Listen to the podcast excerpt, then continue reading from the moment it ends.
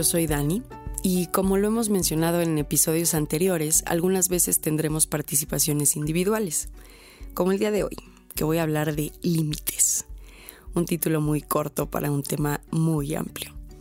No voy a cubrirlo todo, pero les daré una perspectiva desde mi experiencia. Así que bienvenidos a este su podcast por amor o por miedo. Para empezar, quiero compartirles una definición del concepto que le escuché decir a Brené Brown, esta autora que tantas veces hemos mencionado. Ella estaba en una, en una entrevista y dice que los límites son el camino hacia el amor propio y el respeto personal. Poner límites significa que estoy eligiendo el amor a mi persona a pesar de lo que los demás puedan pensar de mí o a quien podamos decepcionar. Entonces, podemos decir que poner límites es una manera de asegurarnos que no voy a traicionar a la persona que realmente soy. Y bueno, vamos a indagar un poco más. Les voy a contar un poquito mi historia con los límites. Desde pequeña yo descubrí que me daba mucha validación agradar a los demás. Primero en mi casa, los primeros jueces de la vida pues siempre son los papás eh, después en la escuela, con mis maestros, en el salón con mis compañeros, y así fui creciendo y desarrollando una personalidad que se iba moldando en muchos sentidos a las expectativas de los demás, o bueno, a lo que yo creía que se esperaba de mí. Y con eso comencé a tomar decisiones que en muchas ocasiones me llevaron a generar puro resentimiento hacia varias personas que estaban a mi alrededor. Y yo, yo desde muy chiquita empecé a encontrar formas de cumplir con esto de agradar a la gente. En la escuela prestando todo lo que me pedían. Yo, yo era la que siempre tenía el lápiz, la goma, el color, el prit. Em, y después hasta prestaba mis apuntes completos. En mi casa fui una persona que siempre estuvo disponible para sus papás. Siempre podía yo ayudar eh, con mis amigos siempre era la persona confiable, siempre te podía escuchar y escuchar. Y poco a poco comencé a tener un resentimiento y un enojo después de ciertas situaciones, pero me daba cuenta que yo no podía enojarme con las personas porque nadie me había forzado a nada, sino que yo no sabía decir que no. Cuando realmente no quería hacer algo, este, yo sentía como una necesidad muy grande de justificarme. Y a la fecha yo soy doña explicaciones.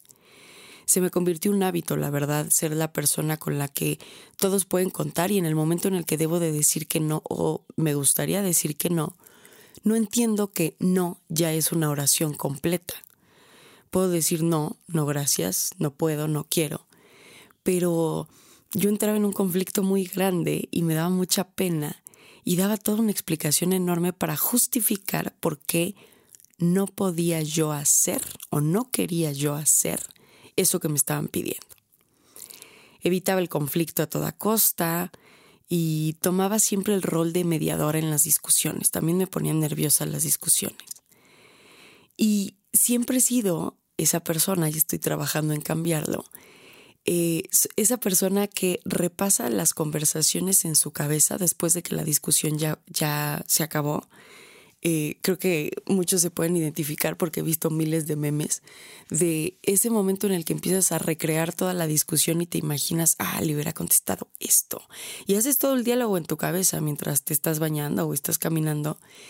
Y eso, francamente, solo te quita energía y desgasta y estás como rumiando sobre el mismo pensamiento y te genera una especie de culpabilidad contigo misma porque, repito, no respetaste quién eras, traicionaste a tu persona. En mayor o menor medida, no importa.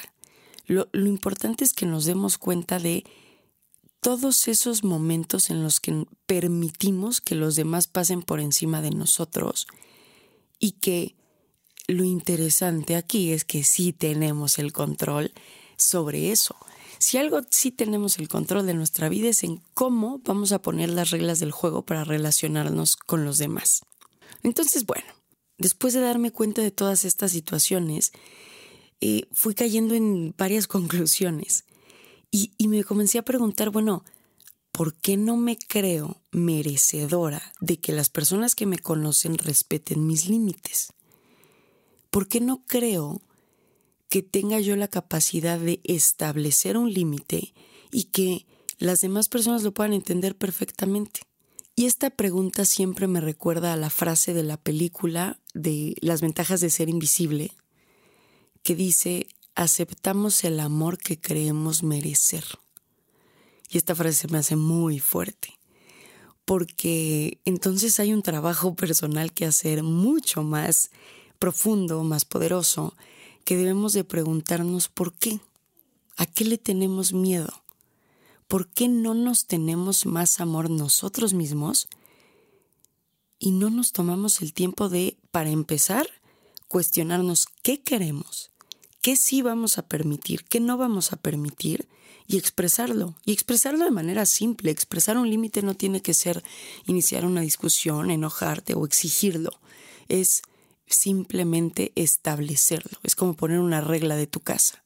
Tengo una amiga que en su casa nos pide a todos que entremos sin zapatos. Hay una parte donde al momento de entrar dejamos todos los zapatos en un mini mueble y ella siempre nos dice cuando nos invita que recordemos o llevar pues calcetines oscuros con los que nos sintamos cómodas o pues algunas pantuflas o crocs o lo que tú quieras. Esa es una regla, ese es un límite. Ella decide cómo la gente puede caminar en su casa y nadie estamos pensando nada, simplemente lo respetamos. Y lo pide bien, lo pide por favor, nos lo recuerda por mensaje antes de que vayamos. Ese es un ejemplo de un límite muy simple. Creo que nos cuesta mucho el tener claro qué es lo que valemos, porque por lo menos para mí, yo de, de, manera racional sí puedo pensar, bueno, yo por ser un ser humano tengo mi dignidad, merezco respeto y pues según yo tengo pues cierto nivel de autoestima. Pero al momento de poner límites se vuelve en esta área gris que, que empiezo yo a ser muy flexible y muy tolerante y no es eso. Realmente a mí me gusta decir de, ay no, yo soy muy flexible, muy adaptada.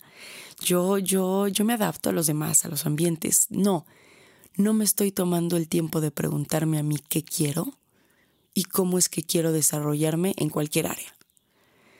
Y nos cuesta mucho trabajo preguntarnos eso, ¿qué queremos? ¿Qué no queremos? Y nos cuesta más trabajo todavía actuar al respecto. Y después de preguntarme todo esto, eh, empecé a pensar en, en, varias cosas y les quiero compartir mis conclusiones, porque creo que hay muchos factores que nos afectan y hay personas que han sabido establecer límites hasta después de que pasan por encima de ellas y llegan ellas a explotar. O hay gente que naturalmente ha aprendido que en la vida sí tienen el control y el poder de establecer esas reglas con las cuales se quieren relacionar. Ahorita voy a poner más ejemplos. Pero bueno, les quiero compartir mis, mis conclusiones de estarme cuestionando esto. Voy a ir de factores externos a los factores internos. Creo que en la cultura latina y la cultura mexicana existe este miedo a ser firmes y directos. La gente confunde mucho lo, lo claro y asertivo con lo grosero. Si alguien llega y dice de manera muy tajante, y vean cómo lo estoy diciendo, digo de manera muy tajante, como si estuviera mal. No, muchas gracias, no, no quiero cuando te ofrecen algo de tomar o de comer. La gente inmediatamente piensa, ay, qué sangrona, eh, qué maleducada. Tiene como esta reacción inmediata. Y yo me acuerdo mucho que de pequeña escuchaba eso de, de, mi papá, sobre todo, que criticaba mucho a las personas que no, sobre todo ahorita que estoy contando esta anécdota de la comida, decía, ay no, es que las hijas de tal son sangroncísimas, tan insoportables. Entonces yo, yo empecé a absorber esto y empiezas a introyectar tanto el está mal decidir algo, está mal decir que no te gusta, está mal poner un límite. ¿Por qué? Porque eres sangrona. Y no, al final las personas sangronas saben lo que quieren y no permiten que nadie pase encima de ellas. En México, como les comentaba, está muy normalizado mentir por convivir. Nos cuesta tanto decir que no que le damos muchas vueltas al asunto para dar un mensaje. Y, piensen en cómo sus familiares, amigos, sus conocidos o ustedes mismos son al momento de cobrar, ya sea que hayan prestado dinero o hayan vendido algo. En México es muy chistoso la pena que nos da cobrar, porque aparte, en lugar de que nos dé, eh, pues simplemente tenemos el derecho de cobrar algo que nosotros o ya vendimos o ya prestamos o ya entregamos, lo que quieran, y tenemos este miedo de, oye, disculpa la molestia, pero quiero saber si de casualidad podrías tú abonarme porque mira que mañana es tu fecha de pago, etc. Y a mí me pasa mucho con los clientes porque en tanto tengo el rol de la atención a los clientes, la parte de cobranza, darle seguimiento a los proyectos. Y pues directamente yo le tengo que recordar a los clientes cuando es su día de pago y cuando pasa. Y, es muy chistoso porque en muchas ocasiones sí me contestan mal, en otras ocasiones se disculpan, pero ¿por qué tenemos que vivir con el miedo de cobrar? Y creo que esto tiene un impacto muy grande en nuestra cultura de nepotismo y corrupción y de favoritismos y estos favores que hacemos o que esperamos que la gente haga cuando conocemos a alguien en un puesto de poder. O incluso cuando conocemos a alguien que es dueño de un negocio y llegamos con la exigencia de que nos tiene que dar una preferencia, un descuento. Si hay alguien que tiene poder, nos tiene que dar un puesto. Esta parte en la que no podemos poner un límite para respetar la ética de nuestro trabajo, nuestro puesto, la responsabilidad, lo que quieran. Eh, creo que desde ahí tenemos esta parte como de, híjole, ¿cómo le voy a decir que no? Entonces, para empezar, creo que crecemos en esta cultura. Segundo, que va muy conectado, eh, ser claro y preciso con lo que queremos se confunde con falta de educación. Existe una presión social hacia la persona que se atreve a ser exigente y determinada. Eso, eso, eso he visto. No podemos enojarnos con los impuntuales, no podemos molestarnos con las personas que no cumplen con su palabra, pero no nos damos cuenta que las personas que sí se atreven a hacerlo, lo que logran es que los demás comiencen a cambiar, por lo menos con ellos porque lo dijeron, porque lo exigieron. Y repito, no es necesario enojarse. Poner límites es simple. No es fácil. Requiere de valentía, requiere de, eh, pues, armarse de valor para las personas que nos cuesta trabajo. Pero el secreto es establecer qué estamos dispuestos a aceptar y qué no. Les voy a poner otro ejemplo. Hace poquito conocí a una sobrina de Anto, que eh, yo creo que tiene como 14 o 15 años. Y cuando llegaron a la casa empecé a saludar eh, a ella, a su mamá, a su hermana, y su mamá me dice, ah, perdón, lo que pasa es que ella no saluda de beso. Aparte en esta época de COVID, pues ya no sabes cómo saludar a la gente, pero recuerdo que fue como ese momento de, ah, te saludo, me acerco, ¿no? Y este, y creo que saludamos con el puño, pero, pero me dijo esa frase de, ella no saluda de beso. ¿Por qué? Porque no se siente cómoda. Y no pedí explicaciones y ella no me las dio, ¿no? O sea, la parte de no se siente cómoda yo la concluí, yo, yo la pensé. Y me dio mucho gusto. Me dio mucho gusto porque yo dije, ¿cuántas veces yo de pequeña tenía que saludar sobre todo a tíos? Siempre hay tíos de esos que, que pues sabes que tienen una mirada diferente y que son incómodos o que caen mal. O que te saludan de manera incómoda, abusiva, que son muy intrusivos con tu espacio personal y que me hubiera encantado decir no saludo de beso.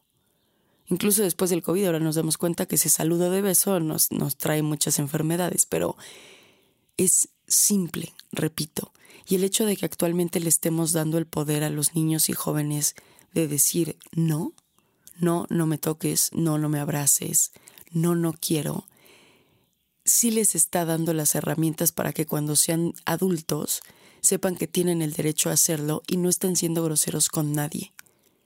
Eso no le falta el respeto a nadie. En tercer lugar, creo que el saber y aprender a poner límites comienza con conocernos. Es imposible saber qué queremos si no nos conocemos, si no nos preguntamos primero qué quiero yo y cómo quiero que los demás me traten empezando por establecer cómo te gusta que te diga la gente. Todo el mundo tenemos un nombre, hay gente que tiene dos nombres, tenemos apodos, tenemos diminutivos. Es muy importante decirle a la gente cómo te puede decir, cómo se puede dirigir a ti. Esto es algo que a mí personalmente no me ha costado trabajo, siempre digo que me pueden decir Daniela o Dani. no me gusta que me hablen de usted, eso siempre, conforme he ido creciendo, pues le tengo que decir a la gente que no me gusta que me hable de usted, me siento vieja y no me gusta, lo siento poco personal. Y, y, y dejo muy claro que Danielita me choca, no me digan Danielita.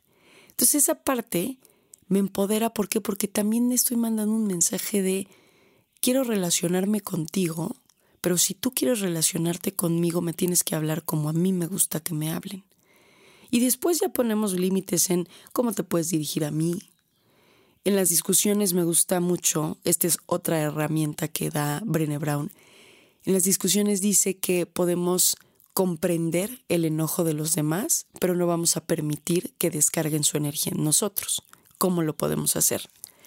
Si están discutiendo con alguien, le pueden decir, está bien que te enojes, no está bien que me insultes, no está bien que me grites, no está bien que golpees las cosas de mi casa.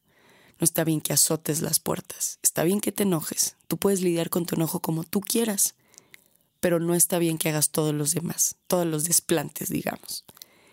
Y eso establece un límite y eso te va a permitir, sobre todo en relaciones de pareja, de hermanos, de padres, con quien quiera que te estés agarrando del chongo, establezcan las reglas de cómo quieren discutir para que lleguen a una conclusión, para que lleguen a una solución y para que nadie pase por encima de ustedes en ese proceso. Es muy importante que creemos un espacio personal y, es, y en esto hablo tanto de la distancia que queremos tener entre persona y persona, esta burbuja personal que es nuestra, nuestro derecho, como del tiempo que tenemos y cómo lo queremos administrar. Yo soy una persona que, como les decía al principio, me gusta mucho estar para los demás.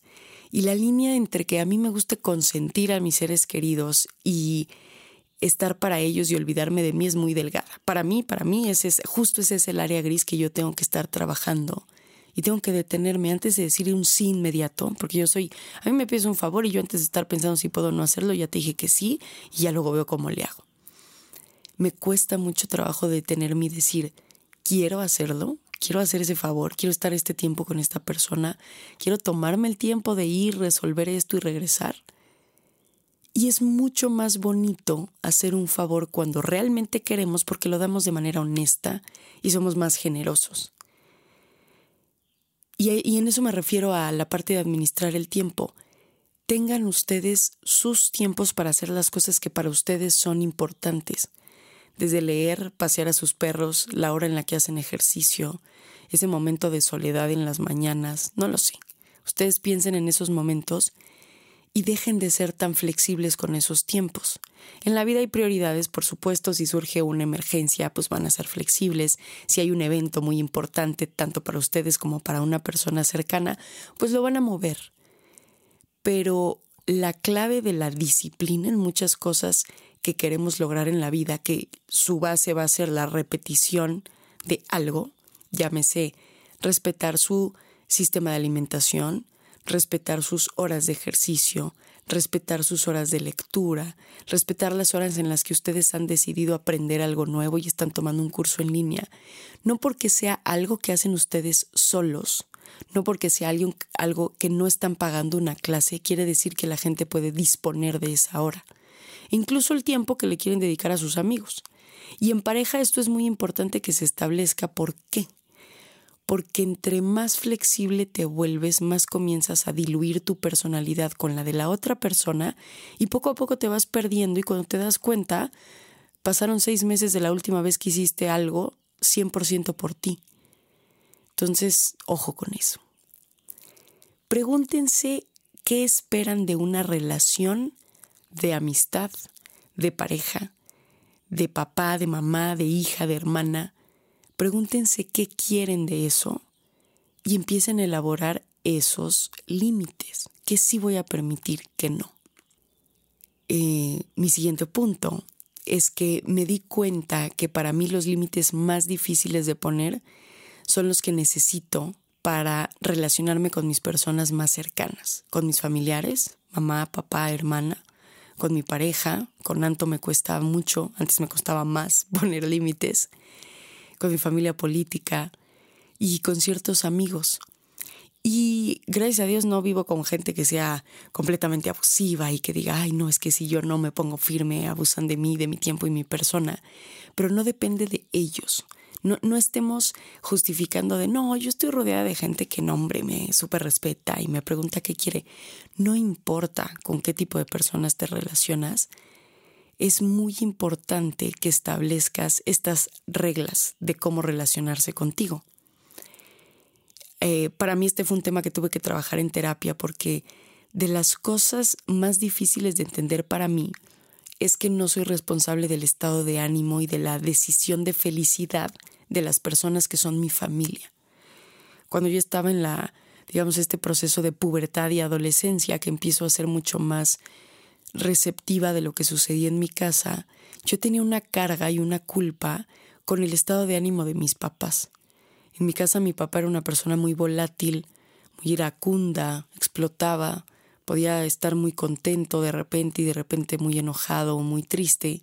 Y comencé a ver que el ritmo emocional de mi casa y toda la dinámica giraba en torno a él. Mi mamá giraba en torno a él, ella estaba como como un satélite un poco. Y nosotras, mi hermana y yo, estábamos siempre a la expectativa y teníamos que estar como en esta posición de en guardia. Y eso es no poner límites, amigos. Desde ahí estamos eh, aprendiendo y es algo muy orgánico. No, no, nadie a mí me dijo, mira, tienes que comportarte así, sino es algo que es un mecanismo de defensa, es una herramienta de supervivencia, pues para que te afecte menos lo que está sucediendo alrededor. Pero que es muy importante que conforme vamos creciendo y nos demos cuenta qué era lo que nos incomodaba de nuestra casa, lo vayamos cambiando y nos vayamos alejando. Y sí, sí se vale alejarse de las personas que nos afectan. Y eso es poner límites. Poner límites es decir hasta dónde van a permitir que las demás personas tengan poder sobre tu felicidad, tu estado de ánimo, tu paz, tu plenitud, tu serenidad, tu capacidad de dormir. ¿Qué de lo que hacen las demás personas afecta tu calidad de vida y qué de eso tú puedes detener? Si responden esa pregunta con honestidad, van a ver que ustedes tienen el 100% de, de poder y de responsabilidad a mí me daba mucho miedo decepcionarlos, decepcionar a las personas que, que me gustaba que me querían, que me gustaba que me aprobaran y que dijeran, ay, no, es que es bien linda, no, contigo es súper buena amiga, siempre cuento con ella. Y sí, no, no me volví mala amiga por poner límites, al revés, creo que te conviertes en una persona mucho más genuina, honesta, confiable, cuando pones esos límites porque la gente sabe que lo estás haciendo porque quieres y sabe también de qué manera abordarte. Eh, me gusta mucho una frase que dice que nosotros le debemos enseñar a las personas cómo nos amamos para que ellas aprendan a amarnos. Y cualquier tipo de persona. Y eso es el respeto. No importa si vamos a decepcionar a las personas. Cuando uno empieza a poner límites en su vida, la gente que realmente vale la pena los va a respetar y les va a prestar atención. Tal vez les cueste trabajo cambiar la dinámica de cómo se relacionaban con ustedes porque pues ya no van a estar disponibles todo el tiempo. Pero los que realmente valen la pena, les prometo que le van a dar esa importancia y ese tiempo a decir, ah, ok, no sabía que te molestaba esto, no lo vuelvo a hacer. O voy a procurar evitarlo. Un simple límite que, que me gusta poner también este ejemplo es, ¿qué tipo de humor vas a aguantar? Hay muchos chistes que son racistas, que son elitistas, que son eh, que tienen que vienen cargados de mucha discriminación, los chistes homofóbicos, transfóbicos.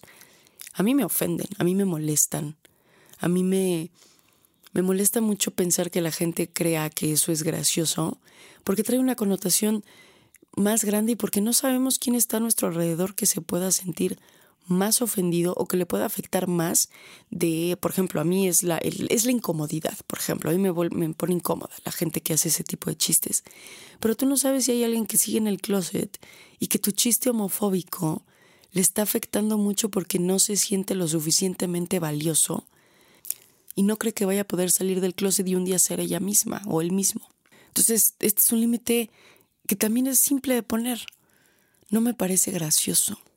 Y claro, la gente va a decir, uy, no tiene sentido el humor, Uy, es como cuando las mujeres empezamos a detectar machismos y lo decimos en voz alta, oye, eso es machista, eso es un comentario machista. qué, exagerada. ¿no? Pues por eso, por eso se ponen así, por eso nadie las quiere. Ese tipo de reacciones las vamos a tener, eso sí, se los aseguro. Pero repito, la gente que vale la pena que conserves en tu vida los va a respetar y no lo va a repetir. Y en estos últimos años en los que me he dedicado a ponerle más conciencia, a determinar mis límites, a hablar y hablar en el momento, porque el timing creo que sí es algo muy importante y es algo que a mí me cuesta mucho trabajo. Como soy esta persona que evita el conflicto, a mí me gusta mucho postergar todo.